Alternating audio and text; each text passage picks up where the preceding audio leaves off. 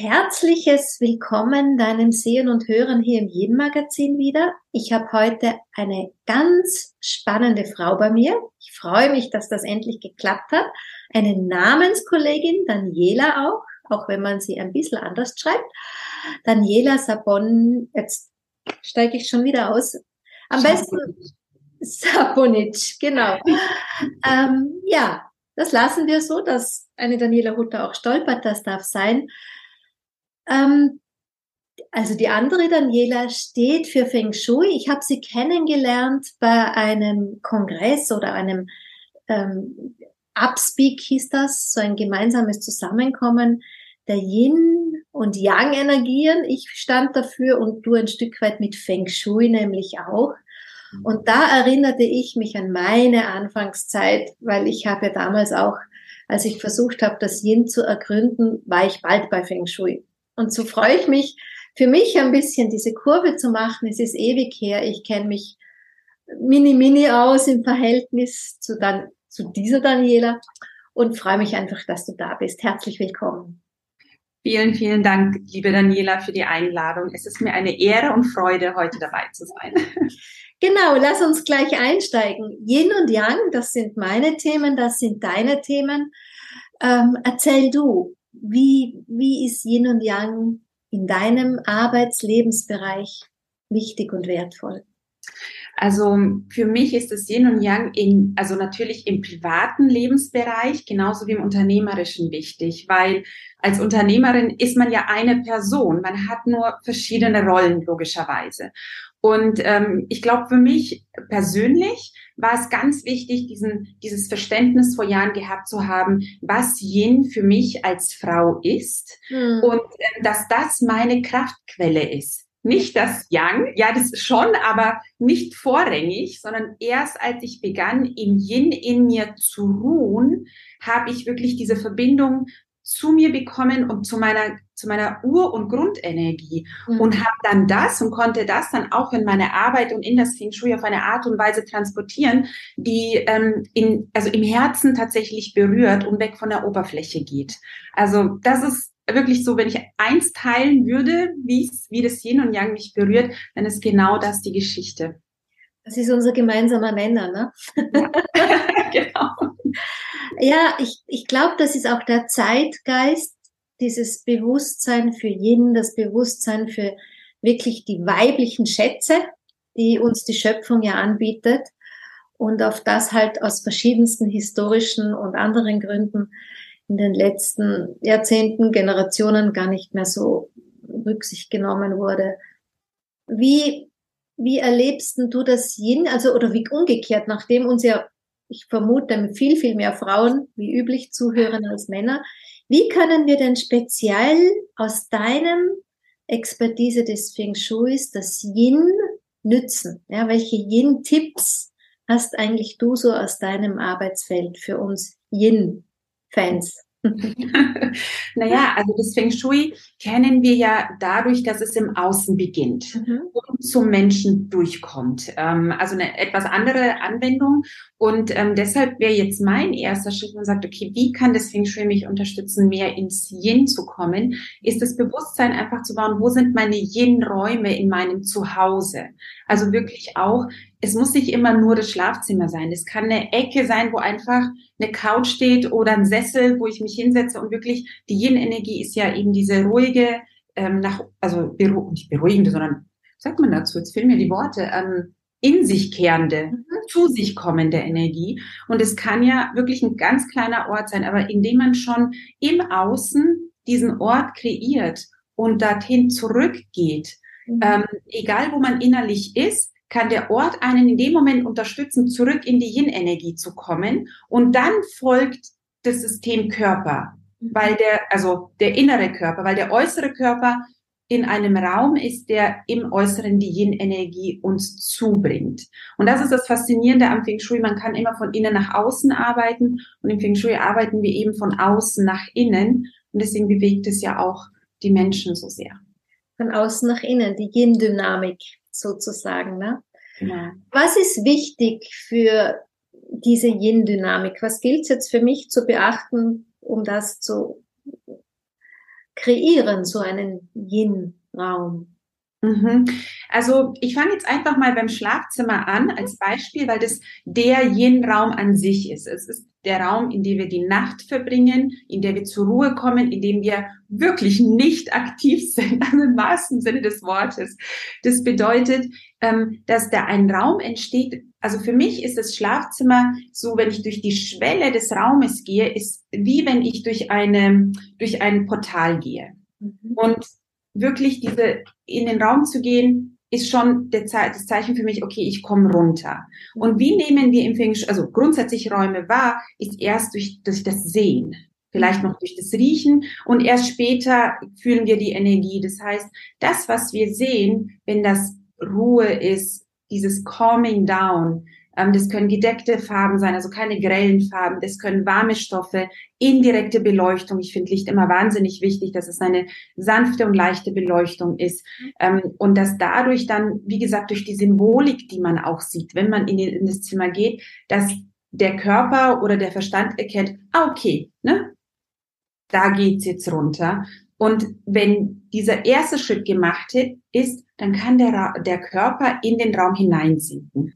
Und dieses, ne, dieses ja. Herunterkommen, dieses Ausatmen und nicht wieder Aktivieren des Yangs, sondern man bleibt tatsächlich im Yin, findet dadurch schneller in den Scha Schlaf, schneller in die Meditation, je nachdem, was man machen möchte, weil man schon einen Zwischenschritt eingebaut hat, und zwar den der Räume. Mhm. Was wäre aktivierendes Yang im Schlafzimmer? Äh, Rot, ja. grelles Rot, ähm, wirklich Bilder mit groß, also scheinenden Sonnenschein, ähm, wirklich auch, auch ein starkes Gelb, also wirklich diese aktivieren, diese Yang-Farben. Äh, Grün, wenn es sehr grell ist, ist auch eine totale Yang-Farbe. Ne? In Schuh steht es für den Frühling, ne? im ja. Osten, die Sonne geht auf.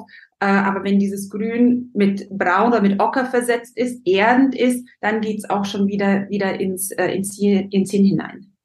Ich denke, wenn ich so, jetzt habe ich schnell, während ich dich zugehört habe, so ein bisschen Schlafzimmer gescreent, die ich schon bei Freunden oder auch in meinem Laufe des Lebens, ich achte ja mittlerweile schon auch sehr auf diese Feng Shui-Richtlinien jetzt für mein Schlafzimmer, aber so früher im Leben und da fällt mir ein Wäscheständer, Fla äh, Bügelwäsche, äh, Fernseher. Äh, mhm. Was ist mit diesen Dingen?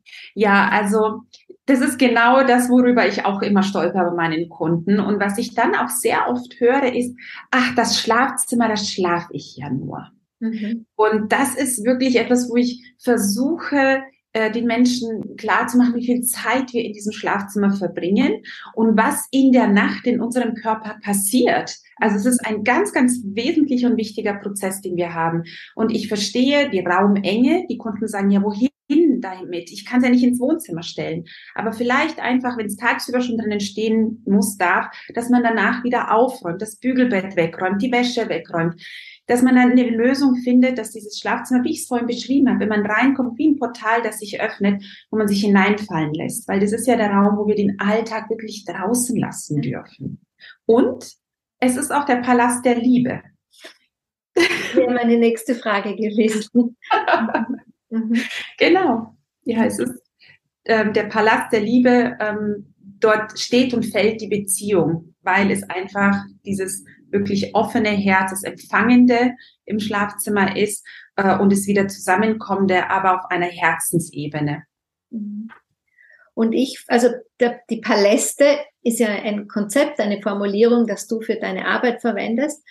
Ähm, aber ich leihe mir kurz aus. Ich sage immer, Palast der Liebe ist ja auch wichtig, selbst wenn ich Single bin. Ne?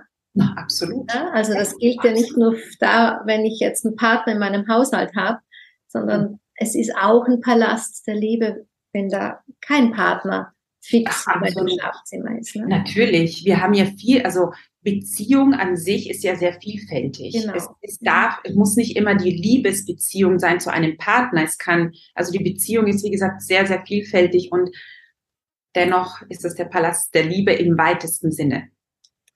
Arbeitsplatz im Schlafzimmer, Stichwort Homeoffice, ist eigentlich auch so eine Geschichte dann, ne? Ja, ja, also es ist wirklich so eine, so eine Geschichte, wo ich dann wieder sagen muss, ich verstehe die Raumknappheit. Wenn es möglich ist, empfehle ich es nicht, weil Yang-Energie, aktiv arbeiten, Yin-Energie zur Ruhe kommen, ja. Mhm. Ähm, wenn, und wenn das sein muss, dann empfehle ich wirklich eine räumliche Trennung mit einem Paravent, also wirklich die Sichttrennung. Mhm. Weil was passiert, Daniela? Ist mir persönlich auch passiert, ganz an mein, ganz am Anfang meiner Arbeit hatte ich mein Schlaf, im Schlafzimmer meinen Arbeitsplatz. Mhm. Und so ausgerichtet, dass ich beim Arbeiten aufs Bett blickte und beim Schlafen mein Zimmer, meinen Arbeitsplatz sah. Dann mhm. habe ich in Telefonaten mit Kunden irgendwie immer Beispiele im Schlafzimmer gebracht und dachte mir irgendwie mitten am Tag, ach, so ein Nickerchen wäre ja super. Genau. Und wenn ich beim Schlafen war, dachte ich, oh, das liegt noch alles auf dem Schreibtisch und das musst du noch machen. Also da hat man richtig gesehen, wie Yin und Yang komplett durcheinander kommen. Und in dem Moment, wo ich ein Paramor ganz was Simples da vorgestellt habe,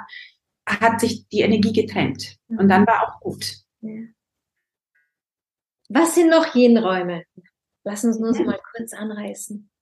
Also Yin-Räume ist auf jeden Fall beispielsweise, auch wenn man einen Ruhe-Meditationsraum hat, wenn man diesen Luxus zu Hause haben darf, das Kinderzimmer sind halb halb. Ich finde es auch ganz wichtig zu ähm, mit zu erwähnen, weil du hast im Kinderzimmer einen aktiven Spiel-Lernbereich und die Kinder schlafen ja auch. Ja. Deshalb ist es auch da, wenn jemand Kinder hat und Kinderzimmer denkt, da auch wie beim Schlafzimmer diese Bereiche zu schaffen, Yang-Bereich, Yin-Bereich. Das ist ein bisschen eine Herausforderung, aber auch sehr, sehr wichtig, dass die Kinder schneller in ihr Yin, in die Ruhe finden. Mhm. Dann ist für mich auch das Badezimmer ein Yin-Bereich, mhm. weil das ist letztendlich der erste Raum, den wir sehen, wenn wir aufwachen. Das heißt, wir machen uns bereit für den Tag draußen. Und es ist so ungefähr der letzte Raum, den wir betreten, bevor wir ins Bett gehen. Mhm. Also da, wo wir den Tag abstreifen, wo wir zu uns zurückkommen. Ähm, deswegen ist das auch ein, ein Yin-Bereich. Mhm. Ja, und auch so ein bisschen, ich sage immer, ein Yin ist ja auch diese Selbstliebe. Ja, und wie gehe ich mit mir um? Ne? Ist so eine Husch-Husch-Geschichte, nur schnell, schnell sauber machen oder nehme ich mir auch Zeit für mich? Wie bin ich liebevoll mit mir. Also das, sowas sehe ich schon auch immer als Badezimmergeschichte ja. tagtäglich. Ja. Weißt du, was mir auffällt, Daniela, in unserem Gespräch, dass die Räume, denen wir im Alltag die wenigste und geringste Aufmerksamkeit schenken, im Schlafzimmer schlafe ich ja nur, ach im Bad, ne, ich putze nicht ja. hin, ist das eigentlich die wesentlichen Yin-Räume sind, die so ähm, zurückhaltend für uns da sind ähm, und, und das Yin quasi für uns halten, aber sich nicht pushen und sagen, ich bin da, ich bin wichtig, sondern sie sind da, um entdeckt zu werden. Es ist ein bisschen ähnlich wie das weibliche Yin insgesamt, wie mit uns Frauen eigentlich insgesamt. Ne? Und ein Stück weit, ich formuliere dann immer Yang-Dilemma, ne? so was wir halt so im Leben haben. Aber das ist dasselbe, was ich mir auch gedacht habe, auch wie du angesprochen hast, die engen Wohnungen, hm, wie, wie schwierig es auch ist, ich sag mal, sich großzügigen Wohnraum zu ermöglichen. Vom. Leisten spreche ich ja noch gar nicht, einfach auch zu finden oder dass so gebaut wird.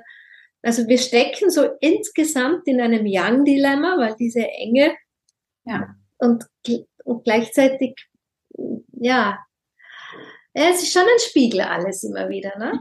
Schon, schon, äh, und auch dieses, wenn wir jetzt so quasi den Räumen Bedacht geben, die man sieht, wo die Begegnungen sind, das ist ja wieder, also ich habe da gelernt, dieses nach außen gehende, was dann ja Yang wäre, ne? Mhm. Wirkorientierte nennt man es in der Bioenergetik. Mhm. Und nach außen ist wieder ein Yang-Dilemma ein bisschen, ne? so ein Abfallen innerhalb der Wohnung. Ja. ja. Wir hatten im Vorgespräch ähm, das Yin-Yang-Zeichen erwähnt, wo du ein großer Fan bist, wie ich auch. Magst du uns deine Interpretation ein bisschen erzählen? Ich fand das so schön. Ja, es ist also sehr faszinierend. Ähm, und zwar in diesem Yin und Yang-Symbol steckt auch die gesamte, die gesamten Grundlagen des Feng Shui. Und das ist auch etwas, was ich als allererstes in meiner Ausbildung auch erzähle meinen Teilnehmern, dass sie dieses Yin und Yang Symbol wirklich verwenden können, um ihr Feng Shui daraus zu lesen, wenn sie keine anderen Materialien haben. Weil wir haben ja da mehrere Zyklen in diesem, in diesem Yin und Yang Symbol. Und wenn wir einen nehmen, und zwar der, der Formen- oder Landschaftsschule, da geht es oben los, ne, das, ähm, das große Yang Äh, mhm. oben, das ist mit, also äh, Sommer, äh, Mittagszeit, das höchste, die, die Sommersonnenwende oben. Und dann in dem Moment, wo die Sommersonnenwende geht, also vorbei ist, schleicht sich ja schon das Yin mit ein. Und deswegen haben wir im Feng Shui oben den Süden, also ne, der, der Ausblick, der Ming-Tang, das Feuerelement und dann, wie die Tage kürzer werden, gehen wir aus dem Süden in den Westen hinein, also die abfallende Sonne, die kürzeren Tage. Und da, da könnte man jetzt in den Westen vom Feng Shui her wieder jede Menge hineininterpretieren. Und dann geht's wieder weiter runter in das große Yin, in den Norden hinein, da wo die Schildkröte sitzt, wo unser Backing ist, wie die Häuser auch idealerweise ausgerichtet sind, mit dem Blick in den Süden, mit dem Rücken in den Norden. Ähm, und dann eben auch, wenn der, also das Wasserelement und dann geht es wieder, dann schleicht sich ja nach der Wintersonnenwende das Yang wieder hinein, die Tage werden länger, die Nächte kürzer und im Feng Shui bewegen wir uns dann in den Osten. Und der Osten zum Beispiel ähm, ist, der, ist dem Holzelement zugeordnet, weil das ist ja der, der Frühling, die Sonne geht auf, die Tage werden länger, es wird wieder grün in der Natur.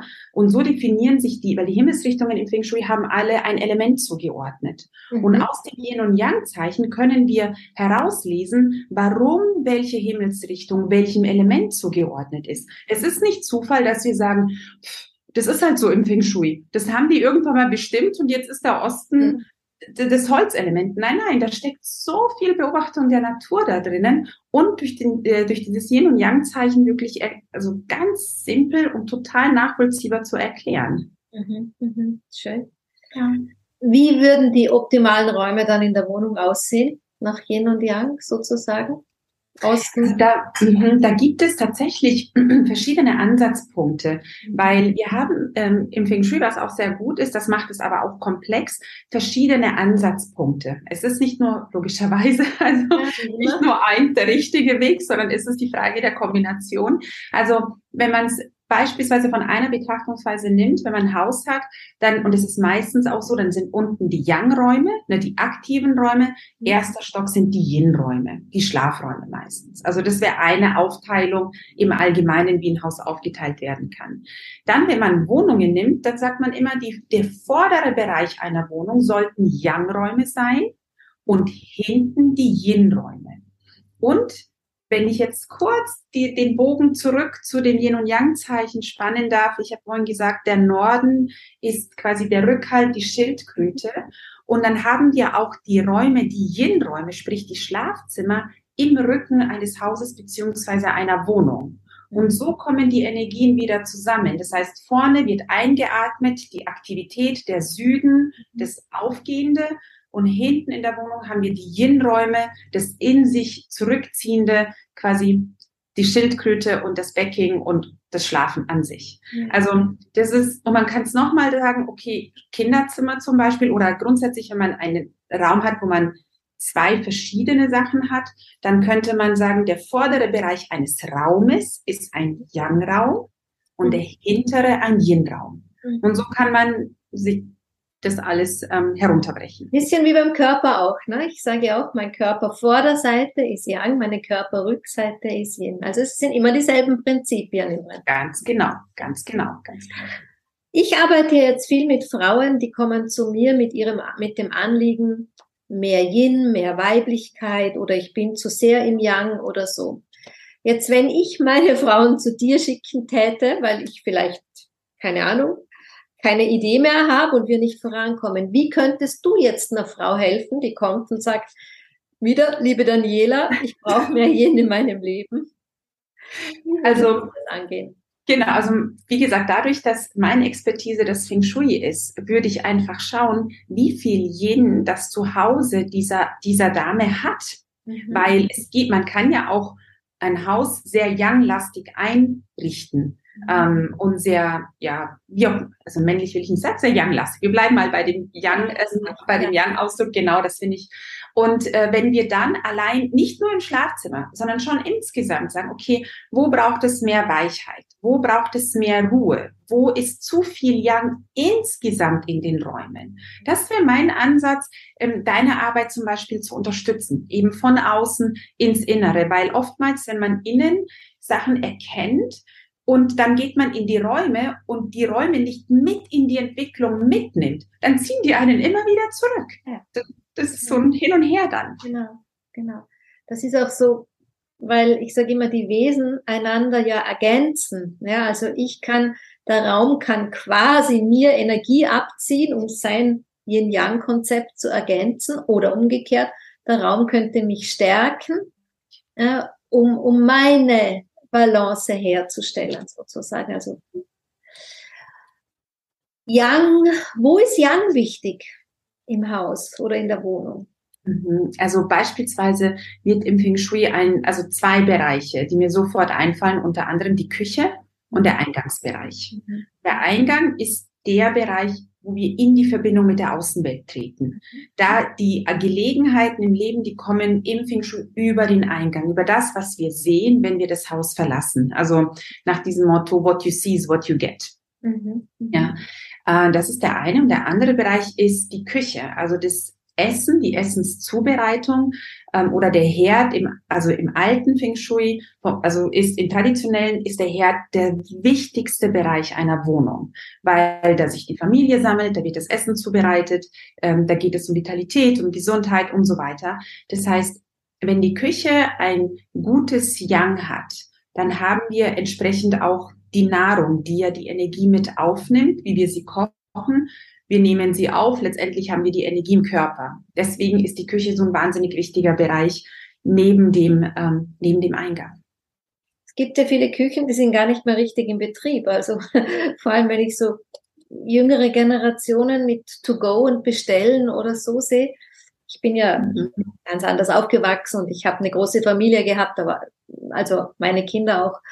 Ähm, aber ich beobachte das so in der jüngeren Generation, dass das oftmals gar nicht mehr in Betrieb ist. Das ist ja dann eigentlich auch ein bisschen ein Thema, ne? Aus der Feng Shui-Energie, ja. wenn die Energie da so gar nicht aktiv ist. Ja, dann ist sie, dann fällt sie ins Yin hinein, aber dann auch wirklich darüber hinaus, weil dann ist sehr wenig oder gar kein Qi mehr in der Küche. Dabei ist die Küche eigentlich ein sehr natürlicher Qi-Anziehungspunkt, weil durch das Kochen, das Zusammenfinden dort, alles, was in der Küche passiert, findet da automatisch das Qi hin. Also das ist etwas, wenn ich solche Situationen habe, dann versuche ich wirklich den Menschen ähm, nicht nur zu sagen, ihr müsst jetzt kochen, weil das wäre, ich meine, das wäre wahrscheinlich, aber Ne? Ja. Ähm, sondern einfach zu sagen, hey, dann versucht äh, die Küche trotzdem zu beleben, indem ihr dort isst, äh, indem da ein Obstkorb dasteht, indem Blumen da sind, indem in der Küche wirklich Lebendigkeit passiert und nicht den Raum zumacht und sagt, ach, ich esse dann mein Essen vom Fernseher. Ähm, da geht wirklich ganz, ganz viel verloren. Es ist ja so, also du hast gerade das Wort Qi erwähnt. Ne? Ich erkläre immer, das ist das, was zwischen Yin und Yang sozusagen fließt oder gehalten wird. Bedeutet am Ende ja, mit Yin und Yang bewegen wir das Qi durch unsere Räume, ne, durch unseren Lebensraum. Ja, ganz genau. Mhm. Ähm, spannend fand ich auch den Gang. Weiß auch nicht, ich hätte es für mich, ich lebe es fast umgekehrt, so der erste Raum, wenn ich reingehe, man sieht den Gang oder das, das, das Vorzimmer sozusagen, ähm, den hätte ich ja, aber eigentlich auch dadurch wirkorientiert passt schon ne? mit dem Yang mhm. ein bisschen. Das das erste Bild, was man auch kriegt, mhm. wenn man kommt in der Begegnung. Ähm, du beschreibst ja, das habe ich vorher angerissen, dieses Konzept der Paläste. Magst du uns ein mhm. bisschen darüber erzählen? Ja, sehr gerne. Äh, ich habe dieses Konzept vor einigen Jahren entwickelt, weil ich ähm, bei manchen Sachen in der Feng Shui-Anwendung irgendwie immer Widerstände gespürt habe, auch bei meinen Kunden, ähm, dass eine Ecke nach ähm, einem bestimmten System, einem Lebensbereich zugeordnet ist und jetzt ist diese Ecke, keine Ahnung, der Wohlstand ist jetzt im Kinderzimmer. Ne? Und das passt ja gar nicht zusammen, die Energien passen gar nicht zusammen. Und ähm, dachte mir, da, na ja, wir bauen ja durch unser Leben in den Räumen die Energiefelder ja auch. Mhm. auf. Also, wie gesagt, Schlafzimmer der Palast der Liebe, Kinderzimmer die Kreativität, die Küche Palast der Gesundheit. Also sehr, auf eine sehr natürliche Art und Weise. Und habe ich gesagt, okay, lass uns doch dem folgen. Lass uns doch dem natürlichen Fluss der Energie folgen, die sich in den Räumen aufgebaut hat. Und ähm, dadurch habe ich gesehen, dass die Widerstände bei den Kunden weggingen und dass man viel einfacher in die Energie reingegangen ist. Also wie ich es gerade mit der Küche erklärt habe, wir kochen ja da ohnehin, der wird ohnehin gegessen. Also dann kann man ja die Gesundheit in der Küche aktivieren, indem man da einfach noch mehr Chi hineinbringt, indem man noch mit mehr Achtsamkeit kocht, beispielsweise. Oder der Palast ähm, des Wohlstands ist für mich der Arbeitsbereich. Und wenn man zu Hause jetzt keinen Arbeitsbereich hat, dann kann man es auch ins Wohnzimmer verlagern. Aber das ist ja, ich arbeite, das ist mein Thron, da leite ich mein Unternehmen oder ich bin angestellt, meine Stelle, wie auch immer. Aber da ist die Energie sehr natürlich anstatt zu schauen, wie kann ich den, den Wohlstand, äh, keine Ahnung, aus der Toilette rausholen und irgendwie ins Wohnzimmer packen. Da kommt ja, da sind wir wieder zu sehr im, im Yang, Daniela, weil es irgend, ne, wir kommen ins Hirn und versuchen, und Feng Shui ist alles nur Fluss. Wir schauen, wo ist die Energie, wo fließt sie hin und wo braucht es Ausgleich, damit Yin und Yang wieder ins Gleichgewicht kommen. Es geht ja nicht darum, die Sachen zu verändern, sondern wieder auszugleichen. Und dementsprechend dort, wo die Energie uns hinführt, da zu aktivieren und zu stärken. Ein schönes Beispiel, weil das, das kenne ich auch. Ja, man, man, man weiß um das Konzept, man hat die Schablonen und dann hast du dein Haus, eine Wohnung. Äh, ja, und jetzt? ja, ja, genau. Und, und dafür ist jetzt dieser Satz, die Energie baut sich auf, weil irgendein Leben darin passiert. Ne? Also den fand ich jetzt ganz, ganz schön und wertvoll auch. Hm. Ähm, magst du uns kurz deine Paläste erwähnen, die du mhm. da hast in deinem Konzept? Gerne, gerne. Also ich habe so ein paar in Anführungszeichen feste Paläste, die jeder hat und dann ähm, sind einige, die, äh, da schaut man einfach immer in die Wohnung hinein. Also wir haben auf jeden Fall ähm, gut, den Palast der Liebe, den habe ich jetzt schon mehrfach erwähnt. Dann haben wir ähm, den Palast der Kommunikation. Das mhm. ist der, ähm, das ist so zwischen Wohn- und Esszimmer. Kann, kann in beiden sein oder entweder oder, weil das ist manchmal ein bisschen zusammen oder vermischt. Palast der Kommunikation, Palast der Gesundheit. Wir haben, wie gesagt, den Palast der Kreativität. Kann das Kinderzimmer sein, kann aber auch ein Atelier sein oder ein Bereich. Das muss ja nicht immer ein Raum sein. Es kann einfach ein Bereich in einem anderen Zimmer sein. Ähm, wir haben auf jeden Fall äh, den Palast des Wohlstands, des Reichtums, den ich mit dem Thema Arbeiten verbinde. Ähm, kann aber auch in, im Wohnzimmer auch hineingehen, wenn man jetzt angestellt ist oder mhm. grundsätzlich kein Homeoffice hat. Ähm, Palast der Schönheit, das mhm. Badezimmer. Mhm. Genau, das sind die Hauptpaläste. Und Palast für mich, das ist jetzt kein extra Palast, das ist der Herzpunkt, das ist so der Mittelpunkt der Räume, mhm. ähm, in dem alles zusammenkommt. Mhm. Das hätte ich hier auch notiert gehabt, weil Herzpunkt ist ja ein starker Yin. Ähm, also zumindest im, im Yin-Prinzip ist der Herzpunkt wirklich ein starker Yin. Moment, wo alles zusammenfließt, nenne ich es immer, wenn ich in den Meditationen anleite. Und ähm, ja, genau. Herzpunkt, wo alles zusammenfließt. In meiner Wohnung ganz schön schwierig, weil das so, wir haben ein altes Haus auf neu umgebaut. Mhm, mhm. Wenn ich da den Herzpunkt besuche, dann muss ich nochmal raus, rausgehen. An der Stelle für alle, die zuhören, es gibt ein wunderbares E-Book auf deiner Webseite, ne, dass man sich, wenn man sich dafür jetzt für die Palaste, Paläste der äh, Räume interessiert, sich auch runterladen kann und ein bisschen reinschnuppern zu deinem ganzen anderen wunderbaren Angebot. Und wenn man da herum schaut, dann entdeckt man ja auch, dass du deine Arbeit nicht nur begrenzt, ich sage mal jetzt Feng Shui, Räume, Möbelrücken, Deko aufstellen, solche Sachen, sondern sehr darüber hinaus deine Arbeit weiterentwickelt oder das Feng Shui weiterentwickelt, ja, aber halt ergänzt hast, vielleicht sagen wir so.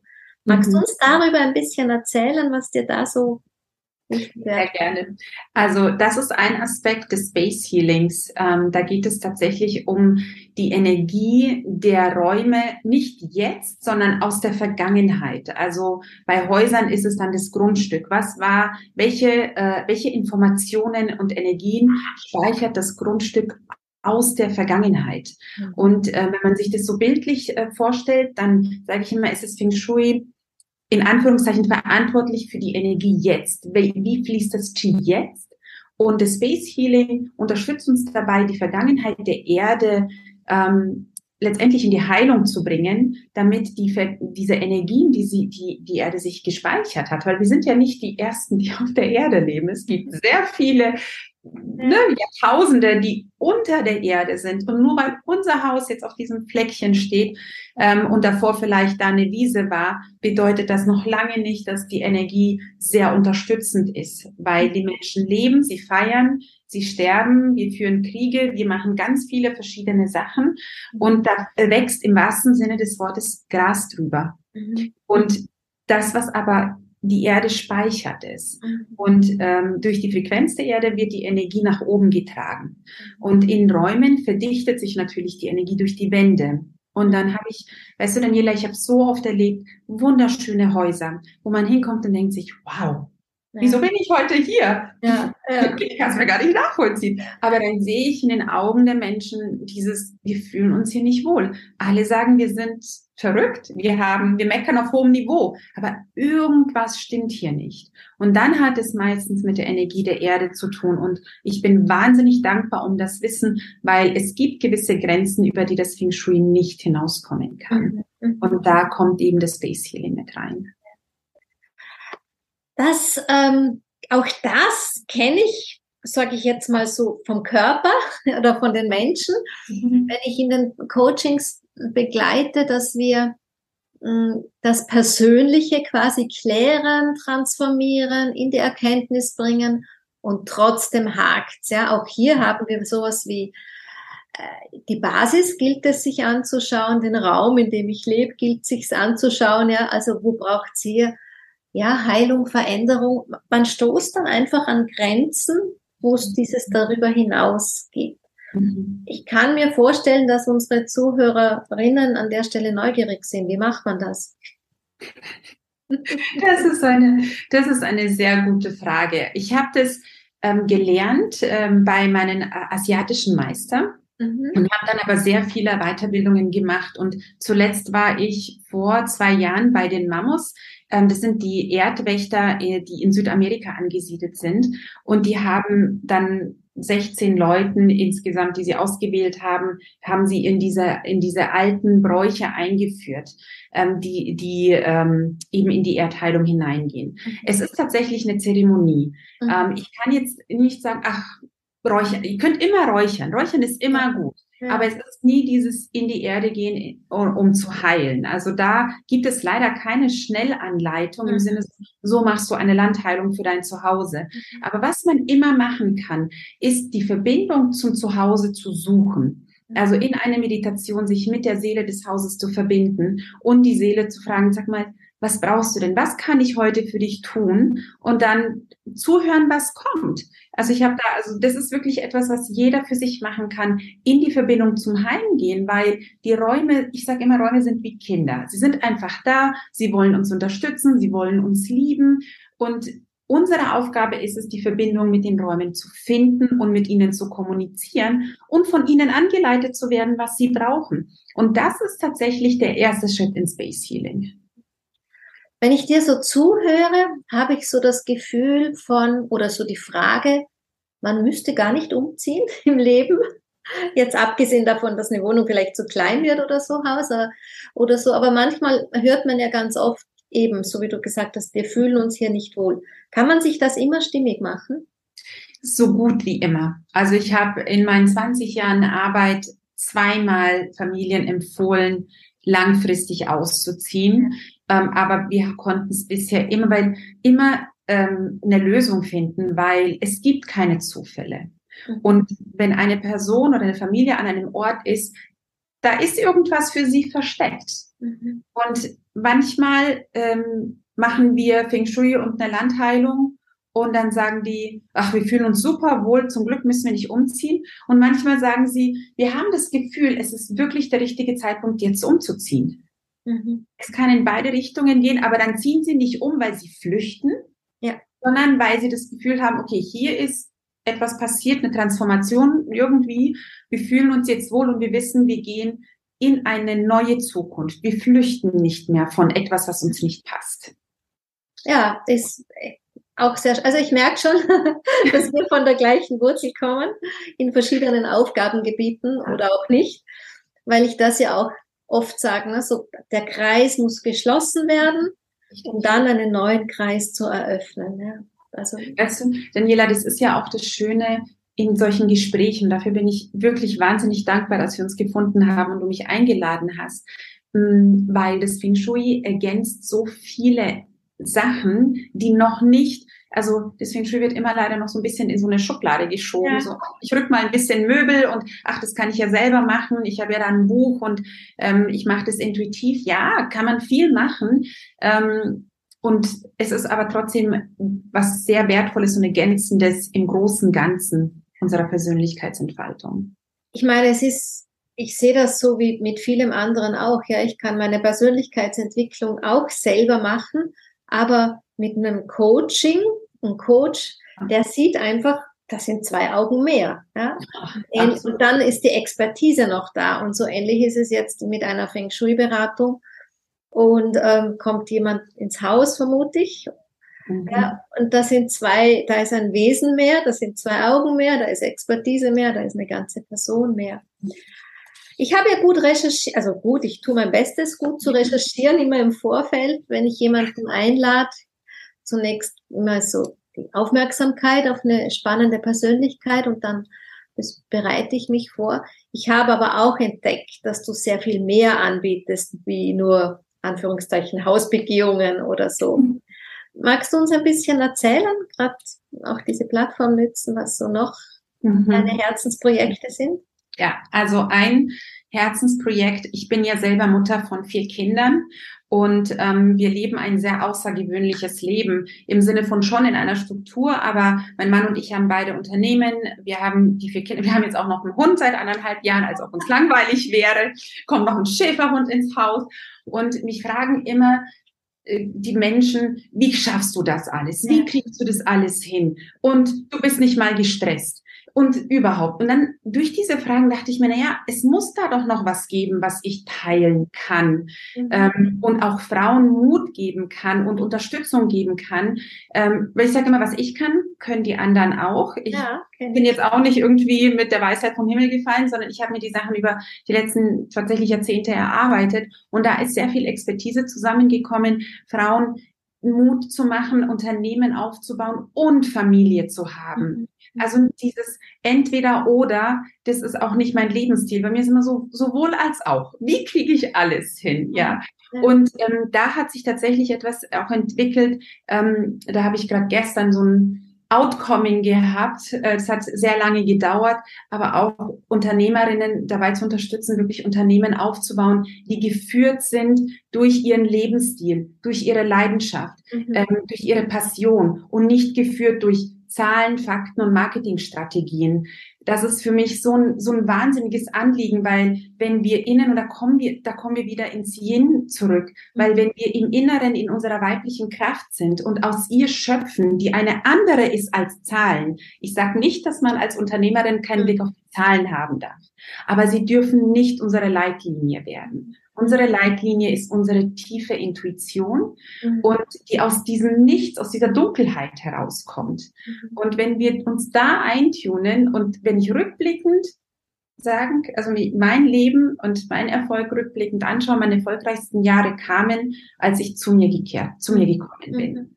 Und ja. nicht, als ich eine Strategie nach der anderen Kann ich bestätigen.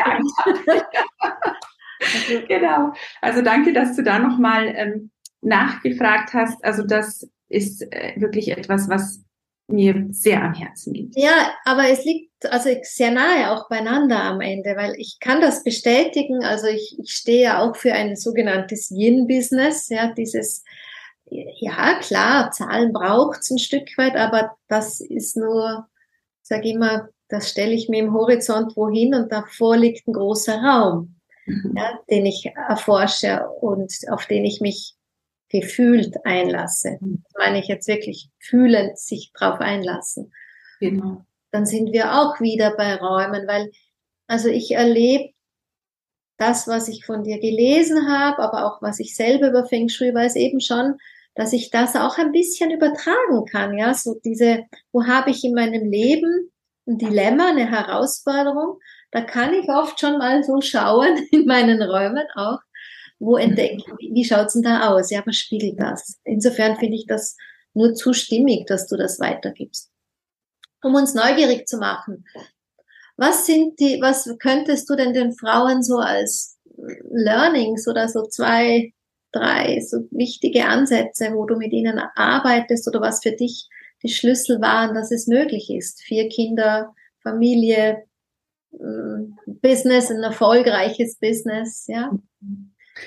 Ja, das ist, das ist tatsächlich ähm, eine sehr faszinierende Frage. Ich schaue, ob ich eine klare und kurze Antwort darauf geben kann, weil es sind so, das, ich sage immer, das Leben kann man nur vorwärts leben, aber rückwärts verstehen. Also dieser Rückblick, was war's, ähm, was diesen Punkt, also ich glaube und ich weiß, der erste Schritt ist mein Perfektionismus und äh, die Kontrolle über Dinge aufzugeben. Das war ein wahnsinniger ähm, Schlüssel. Der zweite Schlüssel ist, in eine noch tiefere Beziehung zu meinem Mann zu gehen. Ähm, die Beziehung zu meinem Ehemann war oder ist, wir sind seit 25 Jahren verheiratet, wir haben uns kennengelernt und haben 14 Tage später uns verlobt. Also das ist eine total verrückte Geschichte. Aber noch tiefer in die Beziehung zu gehen und ihn sein Yang sein zu lassen und ich mein Yin mhm. zu sein. Mhm. Und das hat im ersten Blick gar nichts mit Business und Unternehmer zu tun, zu tun, aber es hat alles damit zu tun. Genau. Mhm. Es hat alles damit zu tun. Und ähm, wie gesagt, wenn er, wenn ich nicht mehr sein Yang sein möchte und mein Yin und überhaupt alles unter Kontrolle, ich meine, ich habe fünf Männer zu Hause und der Hund ist rüde. Vier Söhne. Ja. Also, das ist meine Lebensaufgabe tatsächlich gewesen. Ähm, da, und das ist, das ist das zurück zum eigenen und sich auch führen lassen. Mhm.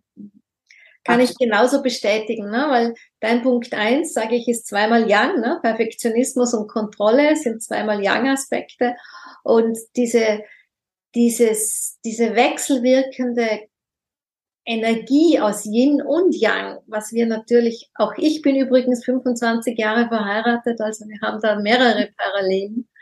Ich habe aber nur zwei Söhne und eine Tochter. Dafür eine Katze, die Angelo, also ein Er ist. also man sieht schon, wir, wir, wir, wir haben beide gut gelernt, mit Yang umzugehen und als Yin das Yang zu halten. Also ich, hätte ich mich die gleichen Sachen gefragt, wie ich dich jetzt gefragt, ich hätte die gleiche Antwort gegeben. Mhm. Perfektionismus, Kontrolle aufzugeben und dann wirklich diese Zuwendung zum Yang in einer mhm. sehr liebevollen Art und Weise. Mhm. Ja, liebe Daniela, ich finde, das ist ein, ein schöner Schlusspunkt. Man, ich werde alles hier verlinken von dir, was man verlinken kann. Deine dein Triebe, wo wir gesprochen haben. Ähm, danke für dein Mit uns sein. Danke dir. All unseren Zuhörerinnen, Zuschauerinnen auch Dankeschön für das Kostbarste, was Sie uns geschenkt haben, nämlich die Lebenszeit. Und ich hoffe, dass wir euch viel Inspiration geben konnten. Und wenn die Inspiration noch ein Fragezeichen hat, man weiß, wo man uns jetzt findet, um bei der einen oder der anderen nachzufragen. Und worüber uns wir natürlich auch freuen, ist, wenn man diesen Podcast weiterempfiehlt, dieses YouTube-Video weiterempfiehlt und ihr es einfach mit euren Freunden ähm, teilt. In diesem Sinn, Dankeschön und auf bald wieder hier im Yin Magazin.